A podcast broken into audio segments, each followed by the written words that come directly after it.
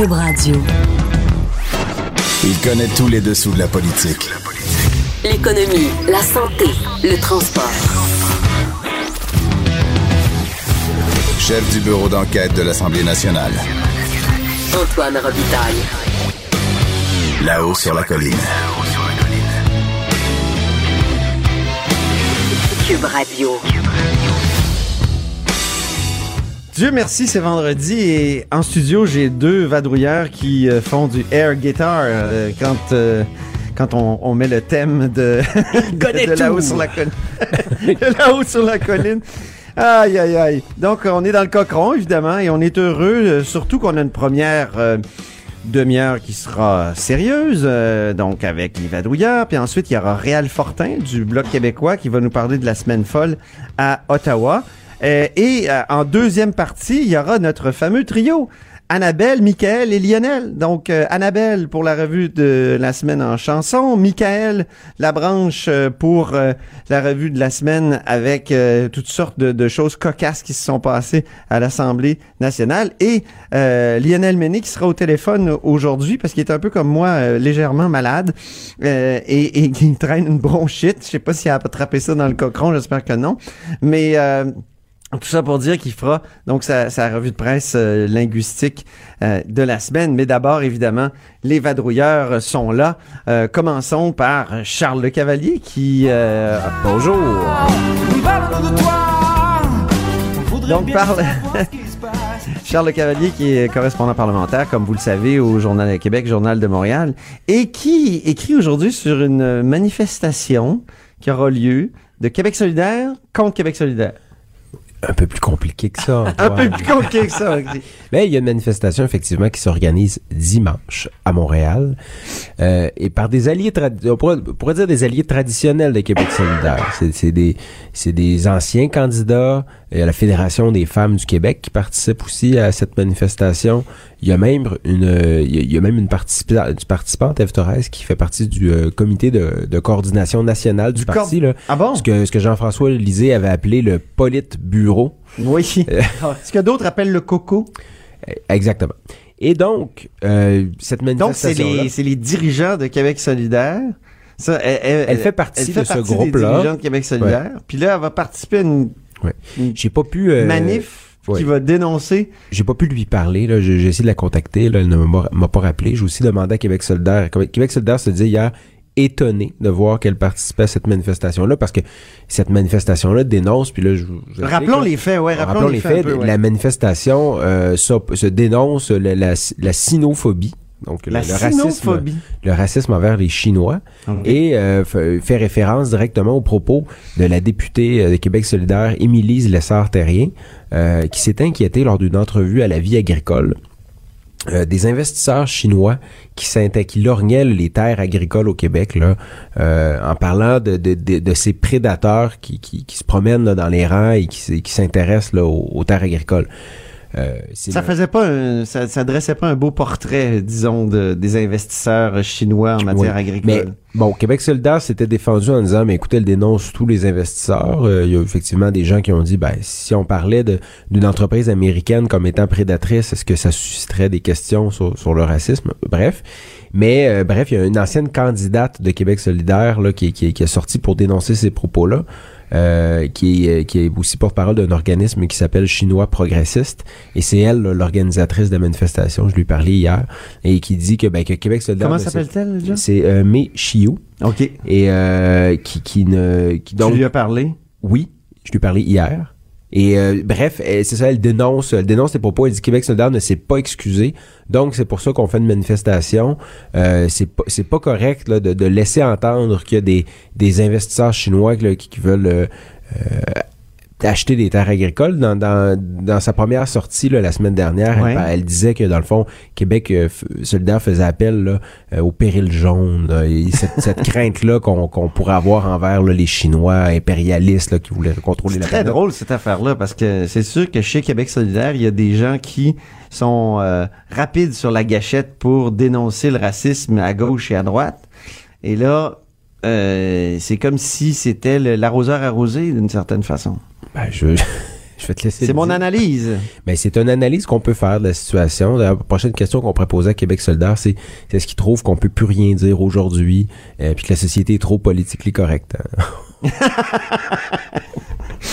Mais effectivement, donc la manifestation dimanche, on va voir ce qui se passe. Et puis Émilie Lessard-Terrien, elle, sur sa page Facebook, a dit qu'elle ne voulait pas blesser personne, qu'elle que ses propos étaient peut-être maladroits, mais que dans les dans, sur le fond, elle, elle persiste et signe. Il faut s'inquiéter là, des étrangers qui veulent prendre le contrôle des terres agricoles, qu'ils soient chinois ou américains, ou peu importe leur nationalité. Là.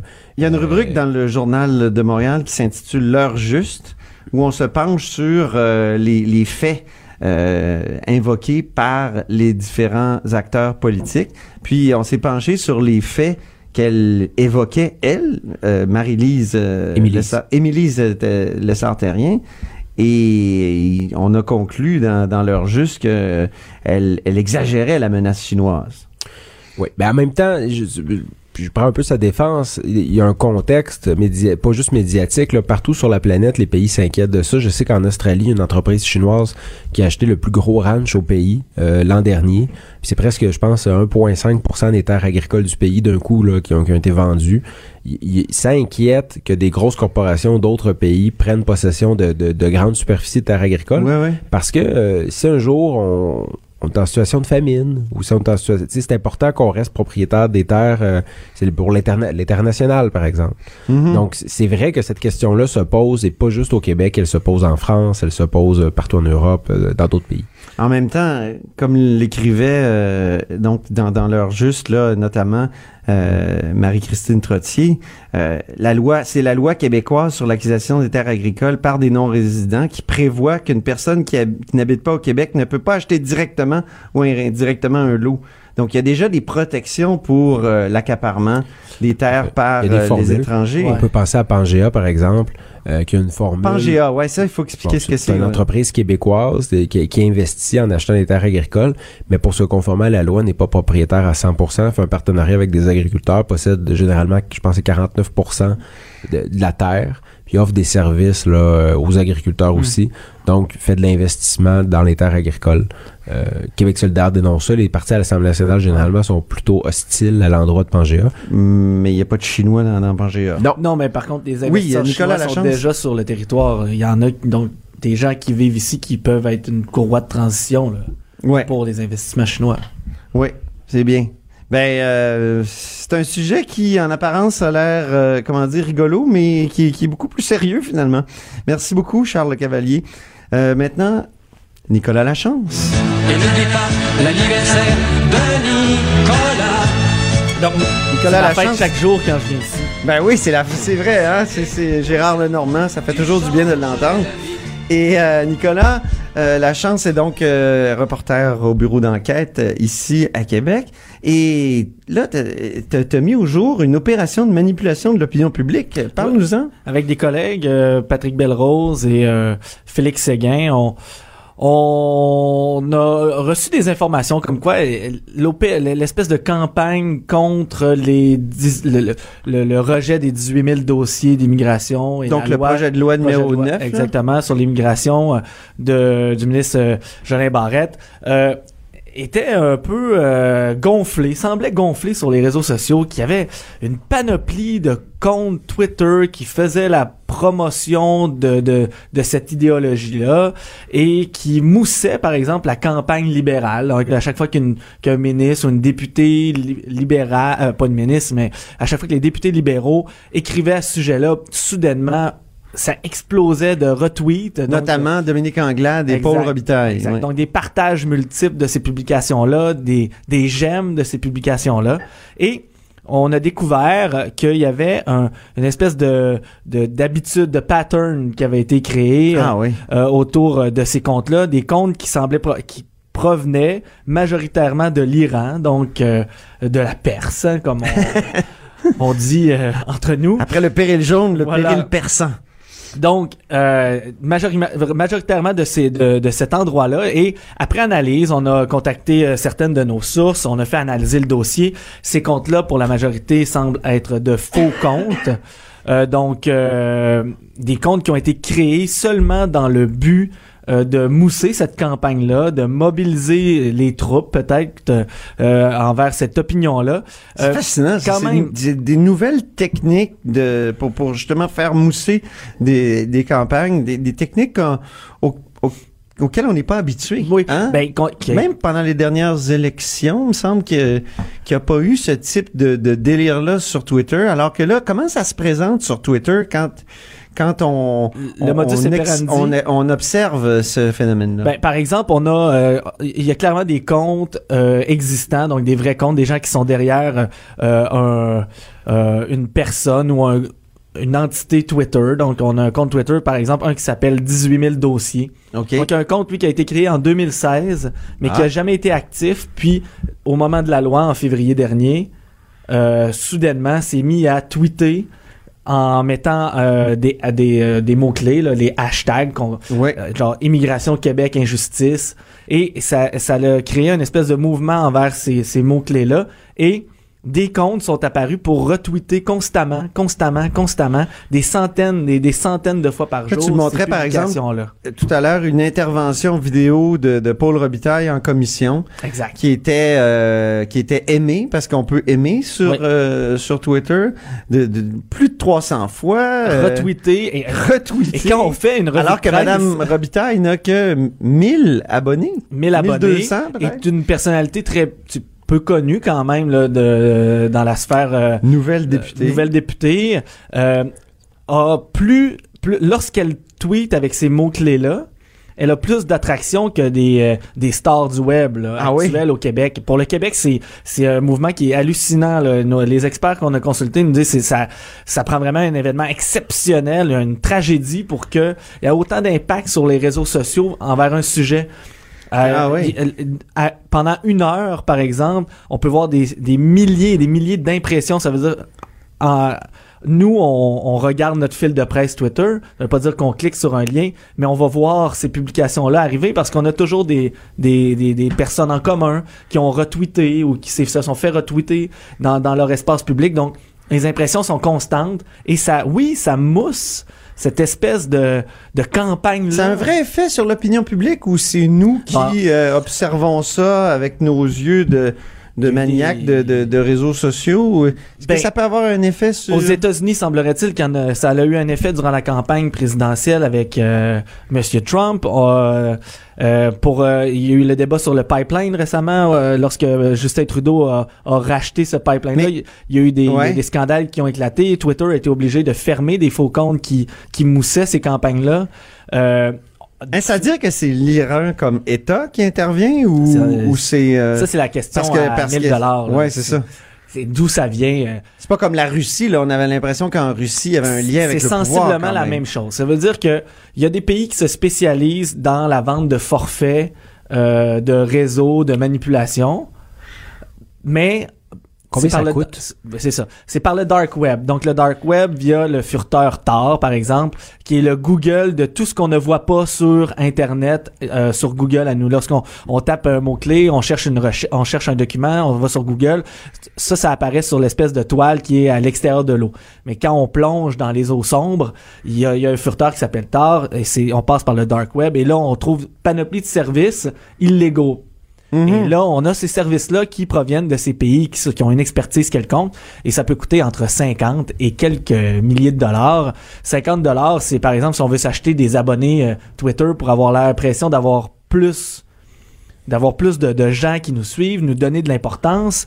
Et là, on peut aussi, après ça, donner des fonctions à ces abonnés-là. Par exemple, dans le dossier qui, qui nous concerne, euh, faut payer plus cher si on veut un service de, de retweet, donc de, de partage de nos, de nos publications.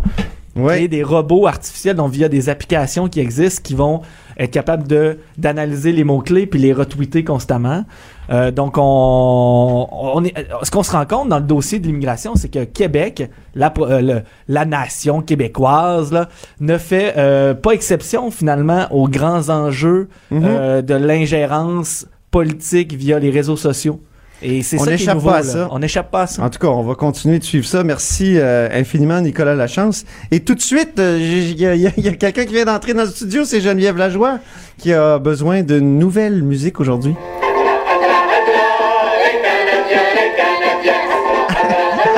que- Pourquoi les Canadiens sont là? Pourquoi halte là? Parce que quand j'entends le nom de l'ancien président du PLQ, Antoine Attala, j'entends toujours là, halte là. Ah, c'est drôle. C'est un, c'est une simple consonance stupide, mais euh, je voulais comme présenter ton sujet de cette manière-là c'est une, bo- aujourd'hui. c'est une bonne idée, c'est Oui. une bonne idée. Donc, Antoine qui et non Altela. Oui, c'est ça, qui était jusqu'à aujourd'hui. Ben, en fait, il, il va, il va être encore président jusqu'au 8 mars, si j'ai Ah. com- bien compris. Il a annoncé sa démission ce matin. Et on se rappelle que euh, ça brassait à l'interne. Oui. Et euh, il était vivement contesté euh, depuis plusieurs semaines, d'ailleurs. Euh, là, ce qui va être intéressant de voir, c'est ce qui va se passer après, parce que euh, la vice-présidente, qui pourrait en théorie hériter du poste de président du parti, en fait, est une de celles qui, euh, une proche de Antoine Attala. Ah, Et donc, c'est ce qu'on lui reprochait beaucoup à Antoine Attala. D'avoir placé son D'avoir monde, hein? placé son monde, d'avoir placé d'ailleurs du monde que de Montréal. Ah. Et ça, on le repro- on y reproche beaucoup ça aussi Ben, parce que Ça ressemble au parti, ça ressemble à la députation. voilà, sauf qu'en même temps, euh, ça, ça- fait en sorte que euh, pour écouter les régions, pour écouter les gens des régions, ben, c'est peut-être pas la bonne solution. Non. Donc, on, on va on va voir ce qui va arriver. Euh, moi, ce qu'on me dit, donc donc il y a peu de chances que ce soit la, la vice-présidente actuelle qui est Catherine Martin. Oui. Merci. Je me, je, je me, je me rappelle. te remercies toi-même, Oui, je me remercie de me rappeler moi-même de, du bon plus. nom. Donc, Catherine Martin, donc ça serait surprenant que ce soit elle qui récolte euh, le poste de, euh, de présidente du parti. Ce qu'on me dit, c'est qu'assurément, en tout cas, si je, je veux pas encourager les gens à gager? Mhm. mais moi, si j'avais un petit 2 à mettre, Oh.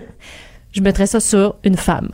Ah oui, hein. Ce sera, euh, en tout cas, c'est ce qui circule, ce sera possiblement une femme proche du milieu des affaires, assez jeune. C'est ce Mhm. Qu'il recherche comme, euh, comme, euh, comme candidature. On lui reprochait d'être montréalo-centré, Oui. d'une certaine façon. Puis on lui reproche aussi, je pense, d'avoir voulu pousser, repousser le plus loin possible la campagne à la direction du parti. Puis là, il s'est fait imposer lors de la rencontre de Bécancourt en fin de semaine une date pour les, les, les, les règles qui vont être déposées pour la prochaine course à la direction. Effectivement, donc euh, les, donc les règles la- de la course finalement seront dévoilées donc le au Le mois 4 de mai, mai. c'est ça, à l'occasion du congrès là, du Parti libéral. Mais c'est pas ce que voulait Monsieur Attala à la base. Ah Il non, voulait hein. repousser et ça, ça en choque plusieurs à l'interne. Il a aussi voulu placer euh, un de ses proches euh, dernièrement, euh, Guillaume Pellegrin, euh, comme chef de la campagne au leadership.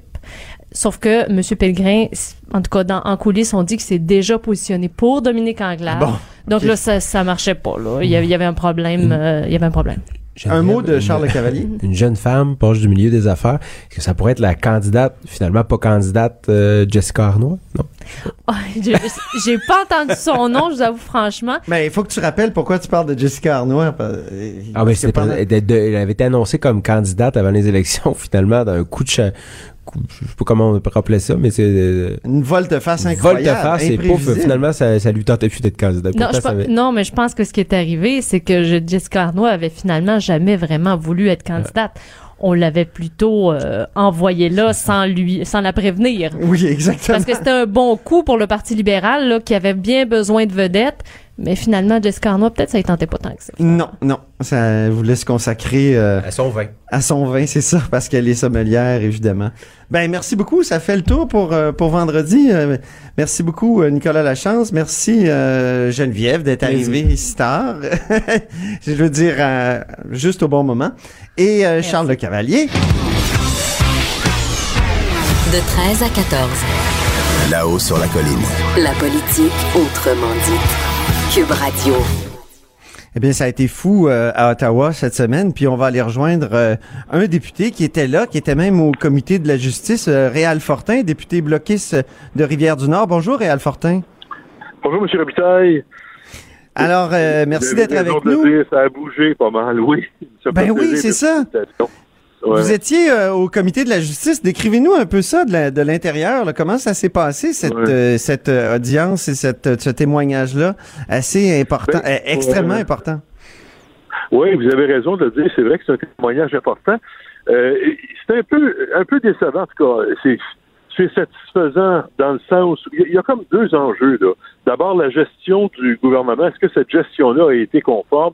Manifestement, Mme Wilson-Raybould nous a expliqué en quoi le- il y a eu le, le- bureau du premier ministre et le premier ministre ont cafouillé de façon euh, quotidienne. euh, ça n'a aucun bon sens la façon dont ils ont géré cette crise-là. Mais c'est insatisfaisant ce témoignage-là dans le sens où on n'a pas pu savoir qu'est-ce qui bloque. Comment ça se fait qu'on ne peut pas en venir à une entente de, ré- de réparation avec SNC Lavalin? Pour nous, là, pour les Québécois, il y, y a plus de 3000 familles dont la source de revenus dépend de, de cette entreprise-là et on n'est pas capable, pour le moment, non seulement on n'est pas capable de garantir qu'on va sauver l'entreprise, mais on n'est même pas capable de dire pourquoi on ne la sauvera pas. Et oui, ça, parce que c'est la question, euh, c'est la question vous que vous avez posée, je crois, à Madame euh, Raybould. Euh, pourquoi vous avez pas voulu qu'il y ait de, de ce type d'entente-là? Ben effectivement, parce que moi je pense que c'est urgent. Il faudrait essayer de trouver une solution. Là, personne n'en parlait des emplois. Là. Si vous avez suivi ça un peu, là, il y a trois semaines, quand ça sorti après and Mail, là, tout le monde parlait, là, les conservateurs comme le NPD, il y avait juste un seul objectif, c'était on va planter le gouvernement, puis le gouvernement avait juste un seul objectif, on va tout envoyer ça en dessous du tapis. Là, nous autres, on a commencé à dire, attention, là, il se passe quoi avec ces jobs-là? Et là, whoop, tranquillement, ça a commencé à sortir. Les libéraux ont commencé à, à se servir de ça comme excuse en disant, on, nous, là, on travaille pour sauver des jobs.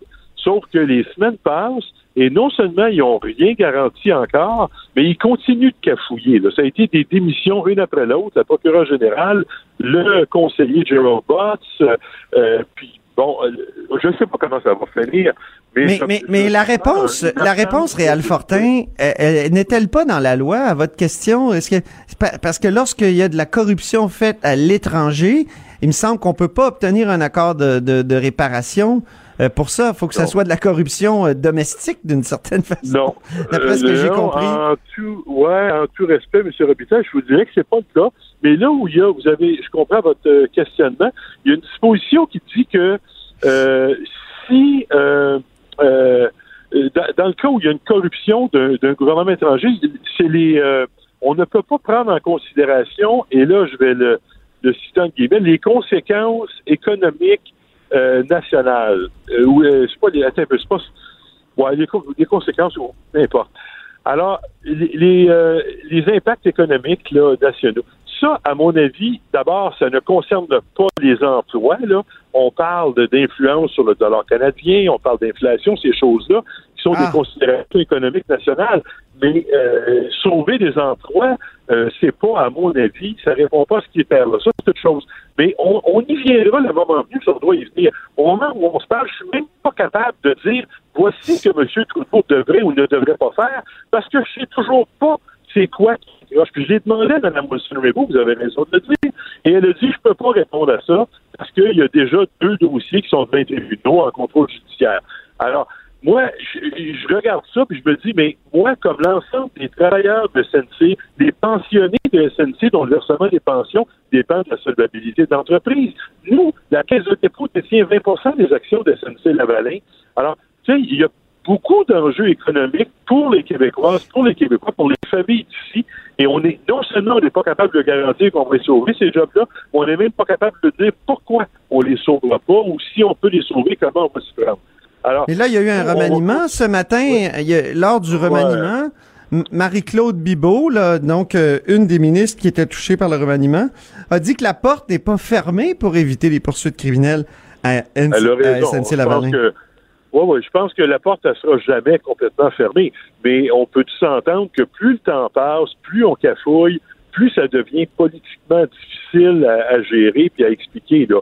Je ne sais pas comment M. Trudeau, c'est quoi son plan de match, là?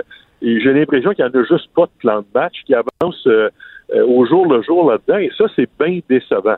Moi, si Mme Wilson-Raybould peut me dire, voici c'est quoi, le, le- pourquoi j'ai pas donné l'accord de réparation, pourquoi je suis pas d'accord avec ça, là, on va pouvoir le regarder puis dire, ben oui, vous avez raison, ou non, vous avez tort, mais il y a une autre façon, la suivante. On n'est même pas capable de faire cet exercice-là au moment où on se parle. On ne sait pas. Elle veut pas nous dire c'est quoi qui accroche. Elle dit juste, moi, là, dès le début, j'ai dit non. Puis assez vite, hein? Euh, assez vite, là, de la façon dont elle nous explique ça, là, elle dit, elle dit non avant que la loi, avant que les amendements entrent en vigueur au code criminel. Alors, écoute, là, euh, dire non aussi rapidement, aussi catégoriquement, normalement, il y a des motifs majeurs. Alors moi, j'aimerais les connaître, ces motifs-là, pour être capable, après ça, d'en- d'envisager des alternatives. Là, on n'a aucune possibilité de savoir quelles sont les alternatives, comment on peut faire pour répondre aux exigences du gouvernement, si exigences il y a. On, on, on nage dans le, le cafouillage et le vague. C'est bien dommage. mais, euh, pour- Je comprends ce que vous dites sur euh, les gens qui euh, ont des, des, des, des pensions qui viennent euh, donc des retraites qui, qui viennent de d'SNC Lavalin, des, des emplois évidemment. Euh, mais en même temps, quand on regarde l'historique d'SNC Lavalin, c'est vraiment une, une, une- une- un historique où il y a énormément de cas de corruption. On parle de l'Algérie, on parle de la. Libye, on parle du Ouais. CUSUM, la Société des ponts fédéraux. C'est c'est- c'est- Ouais. c'est presque infini là. Et je pense que le, Ouais. L'émission Enquête hier a bien euh, dénombré le nombre de le, euh, dénombré donc les cas et, et, et, et je me dis est-ce qu'il faut vraiment sauver SNC Lavalin? Ça a l'air d'une société pourrie en tout cas à sa tête. Et est-ce que est-ce que c'est uniquement des enfants de cœur maintenant qui sont à SNC Lavalin ou des gens qui ont déjà eu les euh, affaires avec ces, ces nombreux cas-là? OK. Je vous dirais deux choses. D'abord, euh, est-ce que ce sont tous des enfants de cœur? Probablement pas, mais je pense pas que ce sont des criminels, ou en tout cas, la présomption d'innocence prévaut au Québec et au Canada? Oui, Alors, oui. SNC nous dit qu'ils ont fait le ménage. Moi, je veux bien. qu'ils- Ils vont devoir l'établir. Hein. Pour en venir à un accord de réparation, il faut l'établir. Ce que le ménage a été fait, il faut payer des amendes. Moi, l'autre chose que je veux vous dire à ça, M. Robitaille, et vous n'êtes pas le seul, il y a beaucoup de Québécois qui nous disent SNC, c'est pourri, puis euh, bon, on, on devrait les punir. Mais moi, je fais le parallèle. Quelqu'un qui a un cancer, je parle pas d'un cancer en phase terminale, là, mais quelqu'un qui a un cancer opérable, qu'est-ce qu'on Ouais. fait? On l'euthanasie-tu? Moi, je pense qu'on va l'opérer, on va sortir le méchant, on va fermer la plaie, puis on va dire voici, monsieur, madame, on vous rend la vie en santé. Bon, alors moi, je pense que c'est ça qu'on doit faire avec SNC. Il y a trop d'enjeux euh, importants pour les familles québécoises pour OK. qu'on tire la et qu'on l'euthanasie. On va, on va l'opérer, on va sortir le, le méchant de là. Ça a été fait. Est-ce qu'on nous dit, si c'est pas complété, il va falloir le faire. Puis après ça, on va fermer la plaie, on va sauver le patelin des Québécois, on va sauver les pensions des pensionnés puis des jobs des travailleurs. Moi, je pense Parce que, c'est ça une gestion responsable.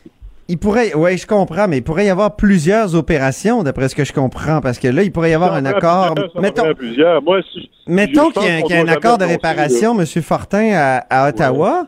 Euh, il- il- Peut-être qu'il va en avoir aussi à Québec. Euh, nécessairement le- En tout cas, le- que la question va se poser à Québec, parce qu'après tout, il y a le cas du CUSUM. Là, là. on a, on a les, les corrompus, ils ont été euh, euh, arrêtés, traités en justice, mais, mais pas les corrupteurs dans, ce- dans le cas du CUSUM. Même chose Ouais. pour la Société des ponts fédéraux, où euh, selon ce que la presse nous apprenait récemment, les accusations vont peut-être être déposées au Québec. Donc, euh, il il y, aura. J'ai l'impression que ils sont pas sortis de l'auberge là. Mais vous avez tout à fait raison. Ils ne sont pas sortis de l'auberge, j'en conviens. Mais est-ce qu'on va dire aux travailleurs de SNC, est-ce qu'il y, y a des travailleurs au Québec, quels qu'ils soient, qui seraient prêts à dire, moi, si mon employeur fait de la corruption, mettez-moi au chômage, mettez-moi sur l'aide sociale, puis c'est bien Ouais. correct. Y, en a- y a-tu quelqu'un qui est prêt à dire ça, là? Moi, je n'en connais pas. Moi, je Ouais, pense je que ces gens-là, ce sont des gens honorables qui méritent qu'on essaie de les aider. Ils ont eu des employeurs corrompus, on s'entend là-dessus. Ces gars-là, ces filles-là vont devoir payer pour les choses qu'ils ont faites, puis l'entreprise va verser des amendes. Tu sais, le- dans le meilleur des mondes, quand même qu'on ferait un procès qui durerait 10 ans, on va obtenir quoi contre SNC? Un remboursement, un montant d'argent, une indemnité. On ne mettra pas une compagnie en prison, là. Mais c'est la même Ouais. Là, on va l'avoir, ce remboursement-là, on va faire l'économie d'un procès, on va faire l'économie de 4, 3 000, 3 4 000 jobs. Il me semble que c'est pas mauvais comme calcul, là. Hein? En effet. Écoutez, euh, c'est intéressant. On n'a pas fini de, de- de parler de cette question-là. J'ai bien l'impression. Merci de votre euh, de votre euh, son de cloche, euh, Réal Fortin. Ça me fait plaisir, M. Robitaille. Je vous remercie. Bonne fin de journée. Au plaisir, c'était Réal Fortin, qui est député bloquiste de Rivière-du-Nord. Là-haut sur la colline. Une entrée privilégiée dans le Parlement. 13h, 14h. Cube Radio. Ben oui, c'est Annabelle Lionel et Michael. Euh, Bonjour. Bonjour. Annabelle Blais du bureau d'enquête, bonjour. Bonjour, bonjour. Euh, Michael Labranche euh, de QMI, bonjour. Et Lionel Menet qui est au téléphone parce qu'il est comme moi, atteint d'une grave maladie. Bonjour. c'est ah, c'est très bon.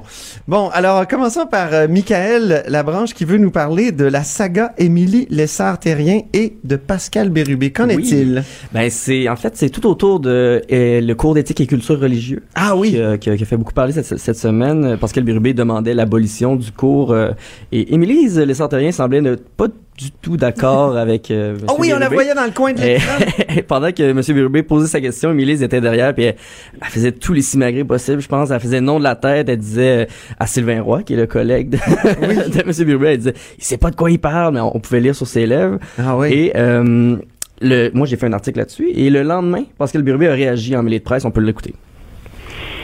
Gens réagissent mal derrière vous. Vous avez vu. euh, Il y a des gens qui parlent dans euh, mon dos. Alors, j'annonce aujourd'hui que je ne pose pas de questions parce que je veux pas qu'on parle dans mon dos. Là, au début, c'était la communauté chinoise qui était visée. Maintenant, c'est moi. Ça suffit. Comment vous avez trouvé ça, en- pour vrai, là, de, de les voir comme ça, un peu se, se moquer, ou en tout cas, laisse entendre, si on lit sur les lèvres que vous savez pas trop de quoi vous parlez. là. Ben, je suis prêt à, à- à débattre, mais euh, de face, pas de dos.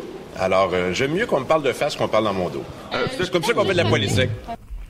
Et Émilie, qui a rétorqué sur Twitter qu'elle allait lui parler face à face lors des débats qui sont arrivés plus tard dans la journée.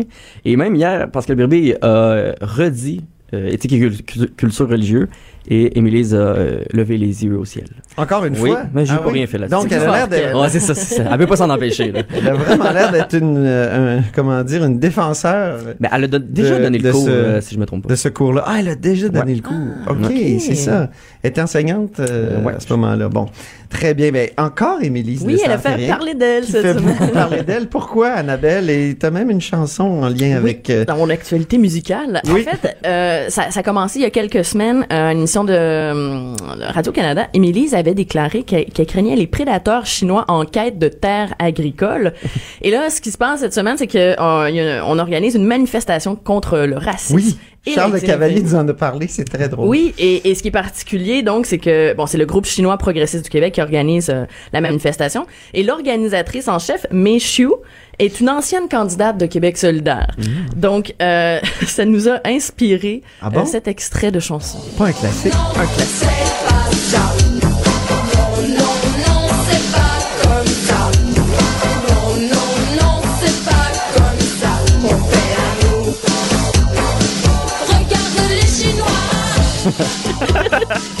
Quelle drôle de chanson. On pourrait plus faire ça aujourd'hui parce qu'on se souvient dans le clip, elle, elle se déguise euh, en chinoise. Oh, Et- appropriation culturelle. oui, c'est, euh, c'est, très, très cliché, exagéré. Puis je me demandais, mais qu'est-ce qu'elle veut nous dire avec ces histoires de Chinois qui aiment faire l'amour? Et j'ai eu la réponse à la toute fin de la chanson. Ah bon? Quand elle dit, oui, oui, Kama Sutra.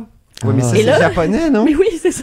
Pauvre Mitsu, elle a pensait que le Kama Elle a Sutra, confondu. c'était chinois. Donc, c'est, c'est bien sûr indien. Hein? Euh, c'est, c'est la seule explication que je vois. En fait, c'est les paroles C'est vraiment sont troubles. bizarre. Une Oui. chanson très, très étrange. À un moment donné, on dit cha-cha-cha aussi. Je pense que c'est une espèce de... On met plusieurs cultures dans un gros mélangeur, Ouais, puis on mélange. c'est ça. Avec un peu d'appropriation culturelle et euh, C'est ça. voilà. Puis des propos... euh, Succès souvenir 88. Ah, Sur l'album 1988. Il Mundo. Oh, j'avais 20 ans, Annabelle. J'étais pas né. J'étais Oui, jeune. oui, oui, Pas né. c'est ça, pas né. Ah, c'est écœurant. Michael. Oui.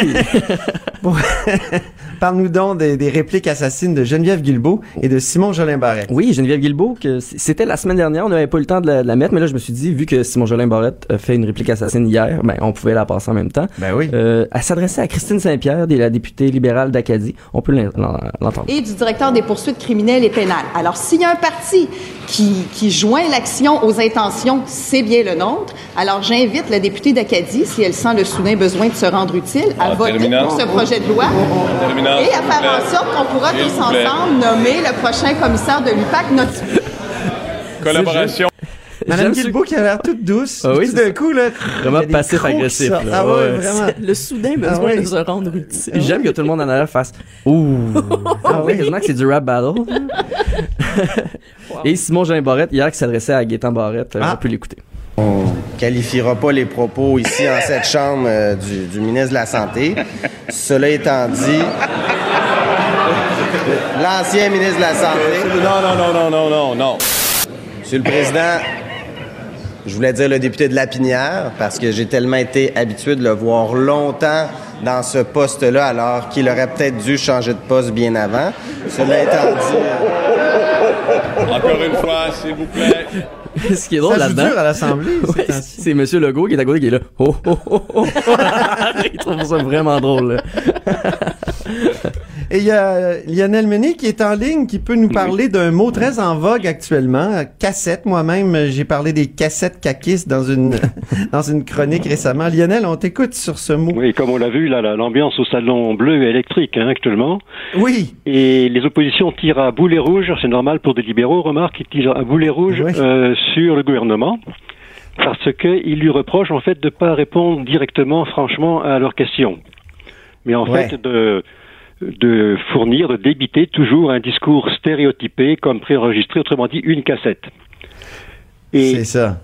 Et, Et d'où ça vient, euh, cassette? Euh, parce que on- nous, on l'utilise comme ça, mais euh, ça vient d'où exactement? Alors voilà, justement c'est intéressant parce que le mot cassette, en fait c'est un emploi typiquement québécois, je dirais, parce que en fait, je regardais ailleurs, ça ne s'emploie pas dans ce sens, ce sens figuré. Hein. Non. Et euh, donc ça remonte à un fait historique précis, ça remonte au temps du Premier ministre Robert Bourassa. Oui. Robert Bourassa, comme tu sais, il aimait pas trop, euh, il aimait bien euh, contrôler le message.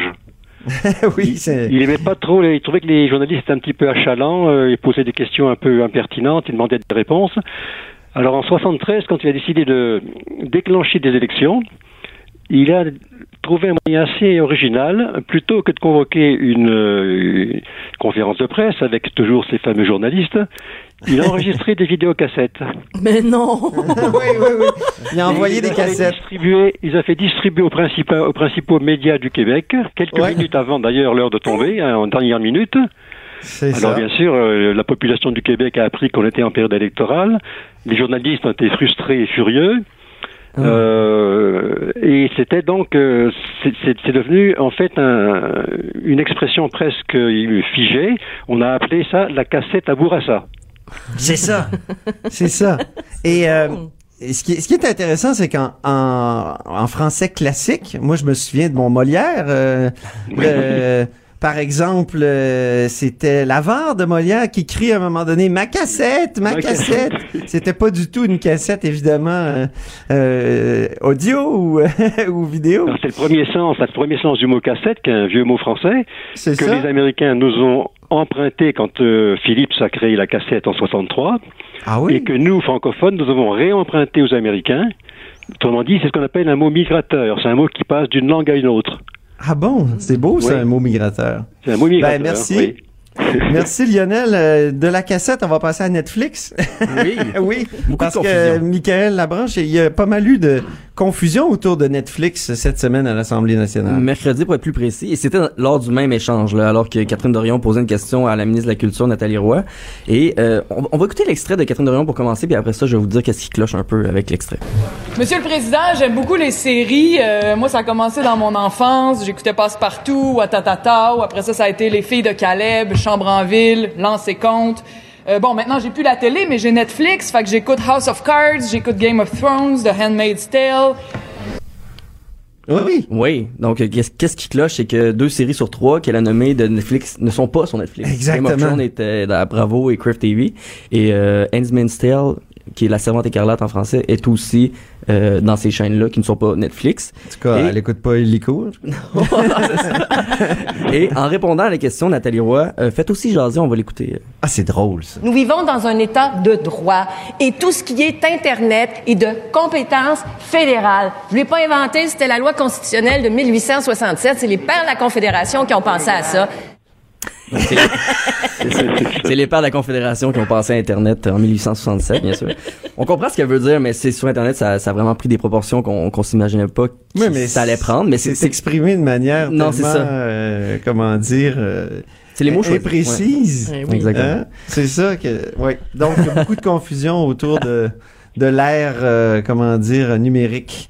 Annabelle, euh, Oui. tu veux revenir sur la comparution de Jody Wilson-Raybould devant le comité de la Oui. justice. Oui, parce que bon, ça, À Ottawa. C'est Oui, sur l'autre fais- oui, je me transporte vers Ottawa parce que bon, ça a été quand même le gros sujet euh, Oui, de la semaine. effectivement. Et ça, m'a inspiré des chansons.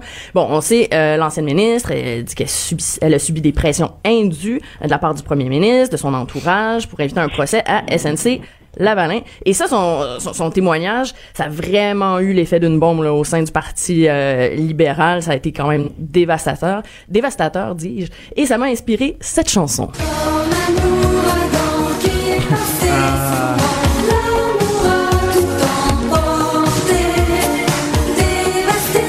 C'est une princesse qui chante.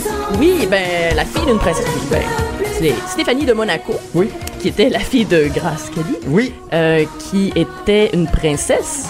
C'est son Donc- seul tube. non, non, t'oublies. Ah bon? Elle a eu euh, Flash. Euh, Ah oui. Flash pour la Non, sûr? oh, Oui, oui, oui. euh, je ne me trompe pas. Je connais deux, mes deux Stéphanie, euh, je les connais. Annabelle connaît son karaoké.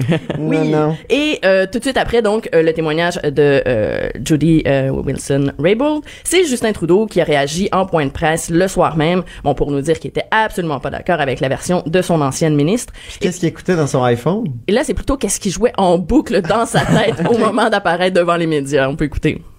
Mais qu'est-ce que j'ai de travers Je vois des étoiles, des éclairs.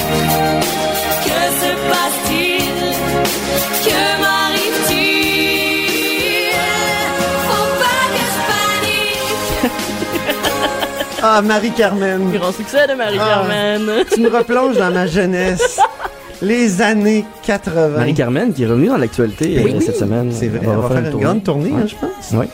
Maintenant, je m'adresse à Lionel. Bonjour, Oui. euh, rebonjour Lionel. Je tu suis veux nous parler d'un des anglicistes de la semaine. Oui. Alors, euh, c'est le mot mur à mur qui m'intéressait cette semaine. Ah oui, mur à mur. Oui, c'est un mot qui est apparu, euh, qui est employé très très souvent encore euh, ces derniers jours euh, au Salon Bleu et dans les commissions. En général, pour euh, désigner, l'opposition re- reproche au gouvernement de prendre des mesures excessives dans plusieurs domaines. En particulier sur les maternelles 4 ans. Et aussi sur l'interdiction de la consommation du cannabis dans les lieux publics. Donc euh, ça revient sans arrêt. Euh, on parle donc de maternelle 4 ans mur à mur ou d'une interdiction mur à mur. Alors ça m'a beaucoup intéressé. Je ne sais pas si on a un extrait de ça peut-être. Non, malheureusement, on n'a pas d'extrait. Alors, ce qui m'a intéressé, donc, c'est très, très, très québécois, hein, mur à mur, dans ce sens-là. Ça vient, mais en fait, c'est un calque, c'est un calque de l'anglais. Ça vient, en fait, de wall to wall carpet, c'est-à-dire, en fait, ce qu'on appelle en, en français québécois courant un tapis mur à mur.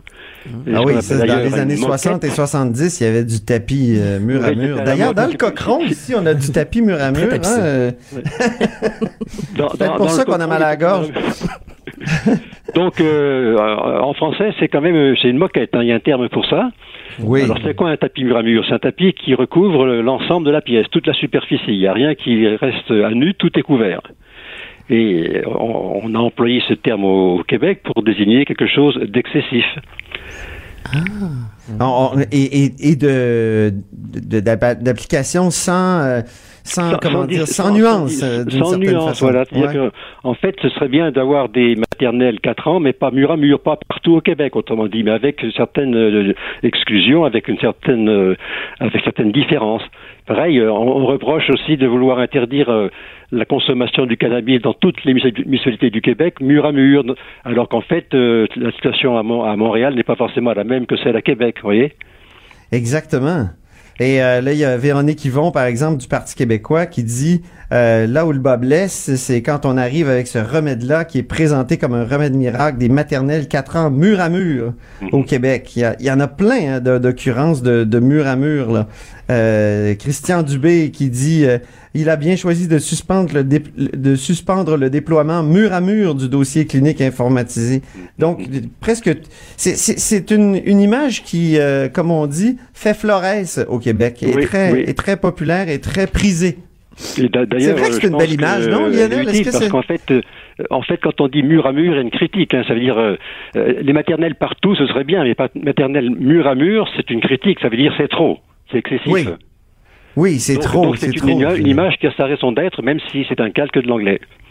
il y a aucun ajustement à quelques, comment dire, euh, quelques situations locales qui pourraient nécessiter justement une sorte d'ajustement. Voilà, c'est ça, oui. Bien, très bien. Maintenant, on passe à ben, Michael. Oui. Il y a eu un fou rire. Un autre fou rire. important à, à l'Assemblée nationale cette semaine. Qui était pas voulu. Tu sais, des fois, euh, en chambre, euh, les, les députés font des blagues euh, pendant la période de questions, peu importe, puis l'effet, c'est de vouloir faire rire les autres.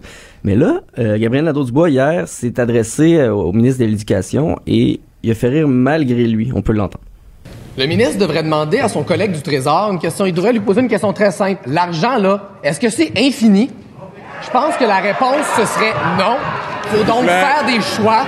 Et pendant qu'il vide la caisse pour réaliser son offre. Non, Richard. Je vous demande, s'il vous plaît, votre attention. Non, c'est pas. Ce n'est pas complété. Vous savez, le temps passe, on est en période de questions. Je vous demande, s'il vous plaît. Oh! Ah ouais. François Paradis. euh, ça a arrêté de rire, là. Ben oui. Ouais. J'ai comme sursauté. Non, mais ça ressemblait un peu à Harder, Harder. Oui, oui, en Angleterre. en Ben, c'est le même ouais. rôle. Hein? C'est Ah ouais. c'est le même rôle, mais pourquoi on, on a éclaté de rire comme ça, selon toi? Ah, moi, je sais pas.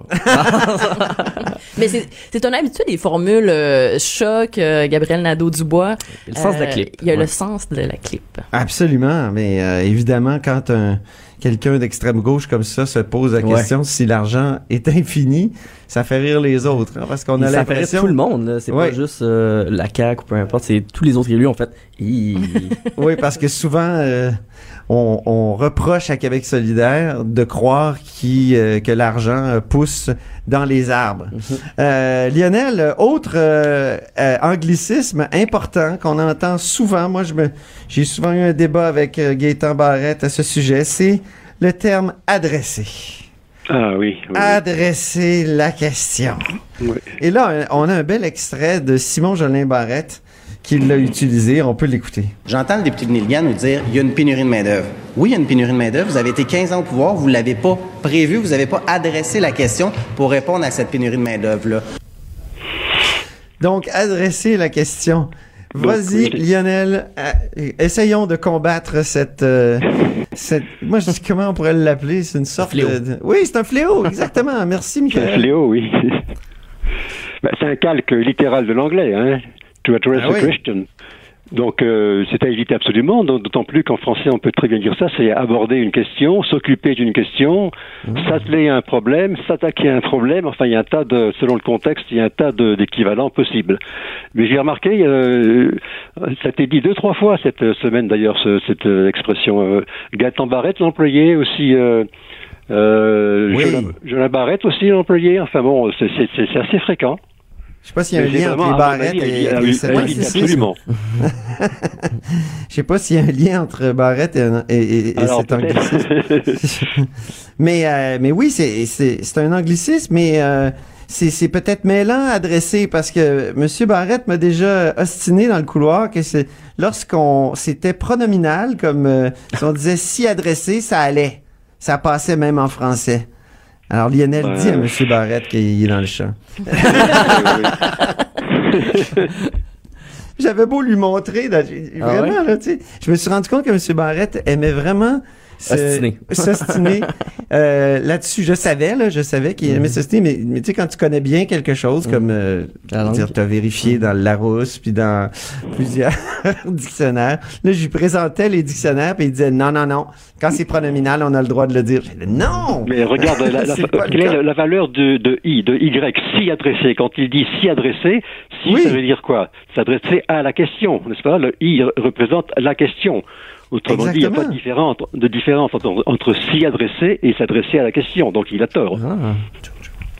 Ouais, c'est ça. Tu as débattu il n'y a pas si longtemps avec euh, Madame Anglade, euh, Antoine, à Oui. propos d'un, d'un- de la langue, justement. Absolument. non?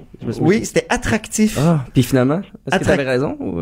Ben moi, je, je disais à, à, Madame Anglade que euh, elle devait pas utiliser attractif, mais attrayant. Mhm. Et euh, on, on a cherché. C'est vrai que le mot attractif existe en français, mais pas pour ce qu'elle voulait dire. Ah. Si on, si- n'est-ce pas, Lionel? Il y a une différence, il y a une nuance entre attrayant et attractif, oui, oui. C'est ça. Oui. oui. Et, et c'est utilisé aujourd'hui. Faire, euh, faire un effort pour attirer. Attrayant, on peut être attrayant par soi-même, en, en soi-même. C'est ça, Donc, Il y a exactement. une nuance qui est peut-être un petit peu pas très évidente, mais c'est quand même deux, deux, deux sens différents, effectivement, oui. Bien. Euh, on va faire une petite pause, puis on revient tout de suite après. Chef du bureau d'enquête de l'Assemblée nationale. Antoine Robitaille. Là-haut sur la colline. Oui, tu voulais parler d'une bataille sur Twitter. Oui, c'est c'est vraiment pas grand chose, mais euh, euh, Gabriel Nadeau-Dubois a dit que c'était rigolo. Je me rappelle pas de qu'est-ce qu'il qu'il parlait. Et Pascal Birbé, Pascal Birbé, oui, a, a répliqué en disant Vous êtes des rigolos. J'ai j'ai trouvé ça quand même assez spécial comme réponse. euh. Donc, beaucoup de batailles. Ouais. Beaucoup de batailles sur Twitter, effectivement. ça ça n'arrête pas. Euh, Lionel, peut-être un, un dernier mot euh, en partant. Euh, tu voulais nous parler de Marois Risky, euh, qui, euh, donc, euh, a pas toujours une syntaxe parfaite de... de- Ah oui, alors c'est les, les, les fameux, la fameuse question quoi, les fameux qui que quoi dont tout. Je sais pas si tu te souviens de ça peut-être. Oui, le pronom relatif. Voilà. alors, euh, je sais pas si on a des extraits de, de Marois Risky. Malheureusement, non. Non, alors elle a dit, enfin dans la même, le- c'est le 14 février.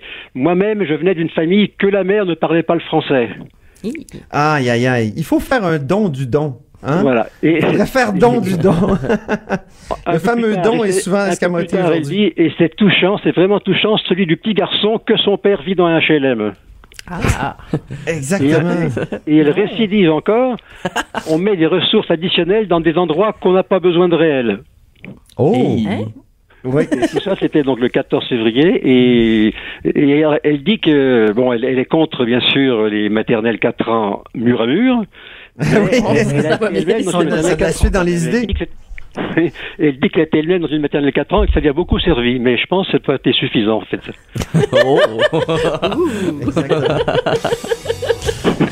Excusez-moi. Bien. hein. Ben non, ben non, ça fait du bien. Il faut faire don du don, moi, je pense. Oui, on Et fait don bon. de soi. Exactement. Alors, merci beaucoup, Annabelle Blais du bureau d'enquête. Plaisir. Merci, Michael Labranche, euh, de producteur de contenu à QMI. Et merci beaucoup, Lionel Mené. Euh, donc, euh, bon, prompt rétablissement euh, à vous. Merci. C'est déjà tout euh, pour euh, La Haut sur la colline euh, cette semaine. Cube Radio.